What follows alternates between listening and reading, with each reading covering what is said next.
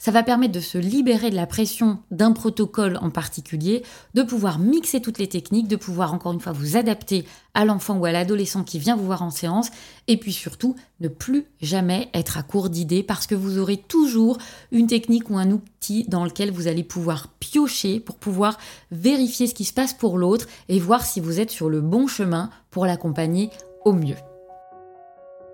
Tu es professionnel de l'accompagnement et tu sais combien permettre aux enfants dès leur plus jeune âge de mieux se connaître, c'est leur donner des outils qu'ils pourront utiliser toute leur vie. Parce que clairement, si toi, tu avais eu ces outils-là avant, il y a tellement de fois où tu aurais gagné du temps et de l'énergie dans ta vie.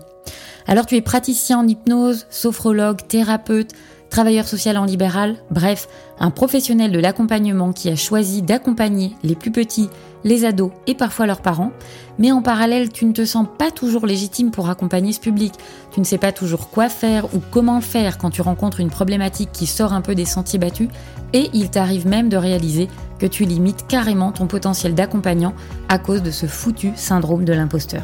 Mais et, en passant, quand tu te limites comme ça, Rappelle-toi que ce sont les enfants et les ados que tu as envie d'accompagner que tu prives de tout ce que tu as à partager avec eux. C'est dommage, non? Bienvenue sur Thérapeute Kids, le podcast réservé aux thérapeutes qui veulent accompagner les enfants d'aujourd'hui à devenir des adultes heureux et responsables demain. Si tu ne me connais pas encore, je suis Isabelle Ablin, la fondatrice de Kiddy Mind, une communauté et une plateforme en ligne dédiée aux professionnels de l'enfance. En solo ou accompagné de mon invité, je partage dans ce podcast les meilleurs outils et pratiques à utiliser concrètement dans tes séances, mais également toutes les clés pour asseoir ta légitimité et incarner pleinement ta posture d'accompagnant. Alors installe-toi confortablement et c'est parti pour l'épisode du jour. Bienvenue à toi dans le deuxième épisode de Thérapeute Kids. Aujourd'hui, un titre un petit peu provocateur quand je dis pourquoi tous les protocoles sont à jeter. Déjà, je vais revenir sur ce qui est pour moi un protocole. Un protocole, c'est un déroulé qu'on va suivre étape par étape pour pouvoir régler une problématique. Quand on a un enfant ou un adolescent qui vient nous voir, accompagné par ses parents, il y a une demande, bien évidemment, qui est, euh, alors très souvent, la demande des parents. Donc il s'agit déjà de vérifier que la demande de l'enfant ou de l'adolescent soit bien euh, en accord avec euh, ce pourquoi les parents prennent rendez-vous. Mais je ne vais pas revenir là-dessus dans cet épisode. Mais quand on va accompagner l'enfant au cours de la séance, on peut vite être tenté de se dire euh, quel protocole je vais utiliser pour euh, régler cette difficulté. Déjà, dans l'énoncé de cette question, quel protocole je vais utiliser pour régler cette difficulté, c'est quand même une question que beaucoup de praticiens se posent. Euh, à voix haute ou à l'intérieur d'eux-mêmes, attention parce que euh, on n'est pas là pour nous régler la difficulté de l'autre, mais on est vraiment là pour utiliser, alors que ce soit l'hypnose, mais tous les outils d'accompagnement, on est vraiment là pour utiliser ces outils pour permettre à l'autre de commencer à faire autrement. Et on n'est pas là pour prendre, nous, toute la charge, toute la responsabilité du changement de l'enfant ou de l'adolescent qu'on accompagne. Cela étant dit, pour moi, un protocole, c'est donc un déroulé qu'on va suivre étape par étape pour pouvoir bah, partir de euh, ce qui semble être un problème pour l'enfant qu'on accompagne et lui permettre, grâce à ce protocole, qu'il y ait suffisamment de changements qui s'opèrent et qui vont lui permettre de constater des résultats, une évolution dans son quotidien. Et très souvent, moi, ce qui m'agace avec euh, cette question de quel protocole je dois utiliser, c'est que cette question, elle est souvent posée avant même d'avoir rencontré euh, l'enfant ou l'adolescent. Je vais y revenir et je termine sur ce qui est pour moi euh, la définition d'un protocole. C'est un déroulé qu'on va suivre étape par étape pour régler une problématique. Il existe plein de protocoles différents. Euh, j'ai en tête le recadrage en six points, les protocoles de deuil, la méthode de Rossi, des techniques d'ancrage. Il y a plein de protocoles qui existent. Mais vraiment, ce qui me paraît fondamental, c'est avant de se dire, tiens, quel est le protocole que je vais utiliser parce que je vais recevoir un enfant qui a telle difficulté, euh, bah, la nécessité en priorité, c'est déjà de rencontrer cet enfant ou cet adolescent. Parce que attention à l'effet baguette magique que viennent souvent d'ailleurs chercher les, parents avec l'hypnose. Hein. L'hypnose véhicule beaucoup ça, c'est moins le cas sur d'autres outils d'accompagnement, mais on a beaucoup ça avec l'hypnose. Et donc, euh, partir du principe que pour telle problématique, il y aurait tel protocole à utiliser, c'est déjà présupposer qu'il y a un protocole qui va fonctionner forcément avec une problématique. Et ça, concrètement, ça ne marche pas parce qu'on n'accompagne pas des problématiques, on accompagne des enfants et des adolescents, chacun avec une identité unique, une histoire unique, une famille unique. Euh, et ça, c'est fondamental de pouvoir appréhender l'ensemble de l'environnement de pouvoir euh, remettre du contexte dans la demande qui est faite, que ce soit par le parent ou par l'enfant lui-même, avant de se demander ce qu'on va bien pouvoir utiliser pour pour accompagner euh, cet enfant. Et c'est une fois seulement qu'on aura rencontré l'enfant en séance qu'on va pouvoir, oui, s'appuyer sur un protocole. Parce que quand je dis euh, pourquoi les protocoles sont à jeter, c'est vraiment dans cette idée qu'il y aurait un protocole, une problématique. Mais on va bien sûr pouvoir s'appuyer euh, sur des protocoles qui existent et qui ont fait leurs preuves, mais du moment qu'on va choisir ce protocole-là, se dérouler les étapes qu'on va utiliser en fonction de l'autre. Et le protocole qu'on va utiliser peut être d'ailleurs un mix de plein de protocoles différents parce que ça va nous paraître beaucoup plus pertinent d'utiliser telle étape de, de, tel protocole et puis telle autre étape parce que pour cet enfant-là, pour cet adolescent-là, ça nous paraît plus pertinent de, de l'utiliser de cette manière. Il y a de toute façon une structure commune qu'on peut retrouver dans les différents protocoles qui est en gros, euh, eh bien, l'enfant arrive avec son problème, il y a un problème qui est là et qui vraiment le dérange, et on peut imaginer que ce problème, en tout cas la manière dont il le gère, a été créé à un moment donné. Je prends l'exemple d'un enfant par exemple qui se rongerait les ongles et pour qui ça deviendrait vraiment un problème aujourd'hui parce que cet enfant en a marre euh, d'avoir ses ongles abîmés parce qu'il se rend bien compte que c'est quelque chose qui le dérange dans le quotidien, on peut imaginer, mais ça n'est qu'une supposition, que le fait de se ronger les ongles qui aujourd'hui est un problème a été une solution à un moment donné. On peut imaginer, et encore une fois, hein, ce, ne sont que des suppositions, mais on peut imaginer qu'à un moment donné, l'enfant a pu vivre une source, une source de stress X ou Y, et que la manière inconsciente qu'il a trouvée de pouvoir décharger et de pouvoir régler ce stress, ou en tout cas de pouvoir s'apaiser, ça a été de se ronger les ongles. Et donc, ce qui paraît être un problème aujourd'hui, en tout cas ce qui est amené comme tel aujourd'hui, on peut se dire que c'est une solution d'hier qui aujourd'hui est périmée. Pourquoi? Parce que entre le moment où cette solution s'est créée inconsciemment et puis aujourd'hui, ben on a grandi, on a évolué, on a peut-être appris à euh, gérer et ou accueillir ce stress différemment. Peut-être qu'il n'y a plus d'ailleurs la source de stress qui était à l'origine de, ce comportement-là qui devient gênant. Et donc l'hypnose va être là pour aller rechercher cette information. Déjà, est-ce que cette façon de gérer le stress, par exemple, est encore utile aujourd'hui? Euh, Est-ce qu'elle l'a été vraiment à ce moment-là? Est-ce qu'il y a un lien euh, à, ce moment-là? On va vérifier bien sûr l'écologie de ce changement. L'écologie, c'est-à-dire est-ce que euh, le fait de, changer de comportement, de venir travailler sur ce qui pose problème aujourd'hui, est-ce que ça ne risque pas d'engendrer d'autres problèmes, d'autres difficultés qui seraient peut-être plus importante pour l'enfant à ce moment-là. Alors je dis pour l'enfant, mais c'est aussi quelque chose qui vaut complètement pour l'accompagnement des, adultes. Euh, et donc l'hypnose va nous permettre d'aller échanger avec cette partie-là, cette partie de l'enfant qui a créé le problème. Euh, moi, je pars du principe que effectivement l'hypnose nous permet de dépasser les barrières conscientes, d'aller derrière les barrières du conscient pour aller euh, échanger de manière symbolique avec cette partie de nous. Et quand je dis cette partie de nous, c'est vraiment cette idée de quand on dit euh, oh là là, je, fais ce truc-là, j'en ai ras-le-bol, mais c'est plus fort que moi. C'est marrant de se dire que quelque chose est plus fort que soi alors que c'est soi-même qui le mettons en place finalement. Et donc ça présuppose quand même qu'il y aurait quelque chose à l'intérieur de nous euh, qui fait quelque chose contre notre volonté alors que tout se crée à l'intérieur de nous finalement. Et donc moi je pars du principe qu'on va aller euh, échanger avec cette partie-là, moi en tout cas je me le représente comme ça, à chacun de trouver sa manière de se le représenter, mais qu'on pourrait aller échanger avec cette partie de nous qui à un moment donné a généré ce problème. Et donc avec l'hypnose, euh, on va aller vérifier euh, qu'il y a besoin de mettre quelque chose d'autre euh, en place pour gérer ce problème, parce que finalement peut-être que ce stress, il n'existe plus, peut-être qu'il n'y a absolument plus besoin de trouver une manière de le compenser. Et puis, s'il y a encore besoin de, trouver une autre manière de le, gérer, eh bien avec l'hypnose, on va pouvoir aller voir ce qui pourrait être mis en place de plus pertinent en fonction de l'âge de l'enfant, de ses besoins, de ses prises de conscience euh, au moment où on échange avec lui, etc. Et puis parfois, cette nouvelle solution, elle remonte au conscient, c'est-à-dire que l'enfant est en capacité de verbaliser, tiens, bah, je pourrais faire comme ça.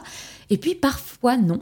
Et c'est là tout l'intérêt de l'hypnose, encore une fois, d'aller chercher, via un état modifié de conscience, de nouvelles solutions, de nouveaux comportements que l'enfant ou l'ado va pouvoir déployer pour se sentir mieux et pour euh, dépasser ce truc qui lui pose problème. Alors, au-delà de ce qu'on va choisir comme protocole, parce que là, ce que je viens de vous donner, j'ai comme structure, euh, j'ai un problème, euh, on considère que ce problème, il a été créé à un moment donné parce que c'était probablement la seule solution qui a été trouvée à ce moment-là. Entre-temps, j'ai grandi, j'ai évolué, j'ai changé, et puis du coup, ce qui était probablement une solution hier, bah aujourd'hui, ça me pose problème. Et donc, on peut se dire que ce qui me pose problème aujourd'hui, finalement, c'était une solution, euh, c'est une solution périmée d'hier. Et donc, on va utiliser l'hypnose pour aller échanger avec la partie qui a créé euh, ce, ce comportement pour pouvoir en mettre un autre à la place, voire même pour pouvoir le lâcher complètement s'il n'est plus utile. Ça, pour moi, c'est la structure commune que je vais retrouver dans chacun des protocoles et que je vais, euh, sur laquelle je vais m'appuyer, quelle que soit la technique que j'utilise. Que qu'on travaille debout, qu'on travaille assis, que j'utilise une technique d'ancrage, de visualisation, de focalisation, peu importe, j'ai cette structure commune, moi, en tête que je vais, euh, que je vais dérouler. Et ce qui est vraiment intéressant, c'est que, effectivement, quand on apprend différents euh, protocoles, on va pouvoir, quand on s'appuie non pas sur le protocole en lui-même, mais sur la structure qu'on veut développer euh, au cours de sa séance, eh bien, on va pouvoir mixer tout un tas d'étapes qu'on peut retrouver, ou tout un tas de techniques en tout cas qu'on peut retrouver dans les différents, euh, dans les différents protocoles. On peut tout à fait imaginer accompagner l'enfant à découvrir euh, l'état hypnotique sans pour autant qu'il y ait un enjeu de changement. Euh, on peut travailler debout pour favoriser l'engagement plutôt que assis où on risque d'avoir, et notamment avec les adolescents, une posture qui sera un petit peu plus euh, passive. Et puis ça va être hyper important de s'adapter au fonctionnement de l'autre. Typiquement, si vous avez un enfant qui est très agité, euh, dont les, pensées euh, arrivent euh, et, n'arrivent pas à s'arrêter, et que, vous sentez que vous dites bah mince moi je, pensais faire un truc plutôt tranquillou aller vers quelque chose qui soit plus de l'ordre de la relaxation ou vraiment de la visualisation qui nécessite une forme de concentration. Quand vous avez un enfant qui est hyper agité bah en tout cas tout de suite, ça paraît compliqué. Euh, et donc c'est vraiment important de pouvoir s'adapter au fonctionnement de l'autre, parce qu'en plus ça va créer de l'alliance, parce que concrètement, si vous avez déterminer à l'avance tel ou tel protocole euh, et que euh, vous vous dites euh, ben ah, tiens j'ai décidé de faire ce protocole là parce que j'ai appris que pour telle problématique c'était tel protocole ben bonjour pour vous sortir de là. Si vous vous retrouvez avec un enfant qui n'est pas du tout réceptif à ce que vous proposez le problème c'est que vous, vous, vous risquez d'être complètement enfermé dans ce que vous aviez décidé de faire. Et c'est très compliqué d'en sortir quand on est en séance euh, et, qu'on n'est pas complètement à l'aise avec euh, le fait de pouvoir switcher et aller piocher dans une boîte à outils finalement de différentes techniques. Donc par exemple, euh, quand on a un enfant qui, est très agité, qui a des, pensées qui arrivent sans arrêt, on va pouvoir utiliser la technique, une technique de focalisation. On va venir vraiment focaliser son attention en lui faisant fixer par exemple un point.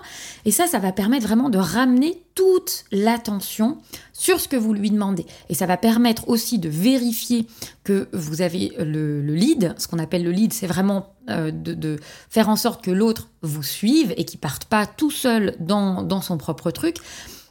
Et, sauf que si euh, on a décidé d'utiliser un protocole en particulier et qu'on n'est absolument pas ouvert à l'idée de pouvoir aller piocher euh, toutes les techniques et toutes les manières d'accompagner pour pouvoir s'adapter à l'enfant qui est là en séance avec nous, à ce dont il a besoin euh, à ce moment-là, bah forcément c'est compliqué. Et puis quelque chose qui me paraît vraiment important aussi, c'est que quand vous avez terminé votre euh, séance euh, d'accompagnement, de toujours vérifier comment, comment l'enfant ou l'adolescent va pouvoir lui-même vérifier que quelque chose a changé. C'est vraiment important, il me semble, de revenir à quelque chose de concret parce qu'une séance d'hypnose, ben, on peut en ressortir en se disant, bah ouais, c'est sympa, j'ai vécu des trucs chouettes, effectivement. Euh, mais même soi, en tant que praticien, hein, j'ai souvent des, collègues dans Kiddy Mind qui me disent, mais finalement, euh, oui, j'ai déroulé le protocole, mais je ne sais pas trop comment faire le lien avec la problématique. Et donc ça, c'est vraiment euh, essentiel de ramener du concret et du lien avec ce pourquoi l'enfant ou l'ado est venu, et puis de venir lui dire, bah tiens, toi concrètement là, euh, comment tu vas venir vérifier qu'il y a quelque chose qui a changé? Comment tu vas vérifier que, que c'est différent? Quel est le premier truc qui te permettrait de sentir, de savoir, de percevoir que quelque chose a changé. Et il ne s'agit pas qu'il y ait un changement euh, radical entre cette séance, d'autant plus si c'est la première, et puis le moment où la personne va pouvoir vérifier ça dans son quotidien, mais de lui dire, tiens, le premier truc, le premier petit changement qui, déjà te permettrait de dire euh, que, que les choses ont bougé, ce sera quoi? Et ça, c'est souvent quelque chose qu'on fait en amont, en début de séance, et on peut tout à fait le faire en début de séance parce qu'il peut y avoir plein de projections de la part de l'enfant ou de l'ado de qu'est-ce qui va pouvoir changer euh, une fois que la séance sera finie. Mais je trouve que c'est euh, très intéressant d'y revenir en fin de séance et de reposer cette même question parce que très souvent,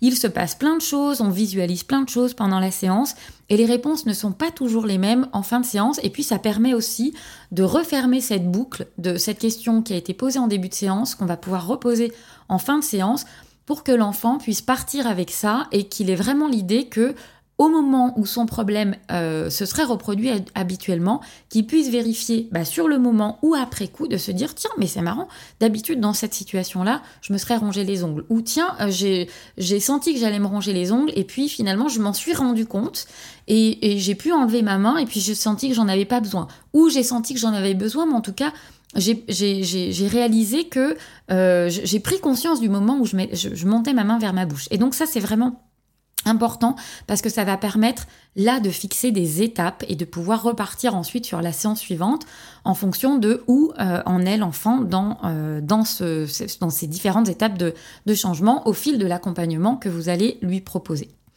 Pour conclure cet épisode-là, bien sûr que ça donne envie de vouloir connaître quel protocole il faudrait utiliser à l'avance, mais je crois que c'est jamais la bonne question.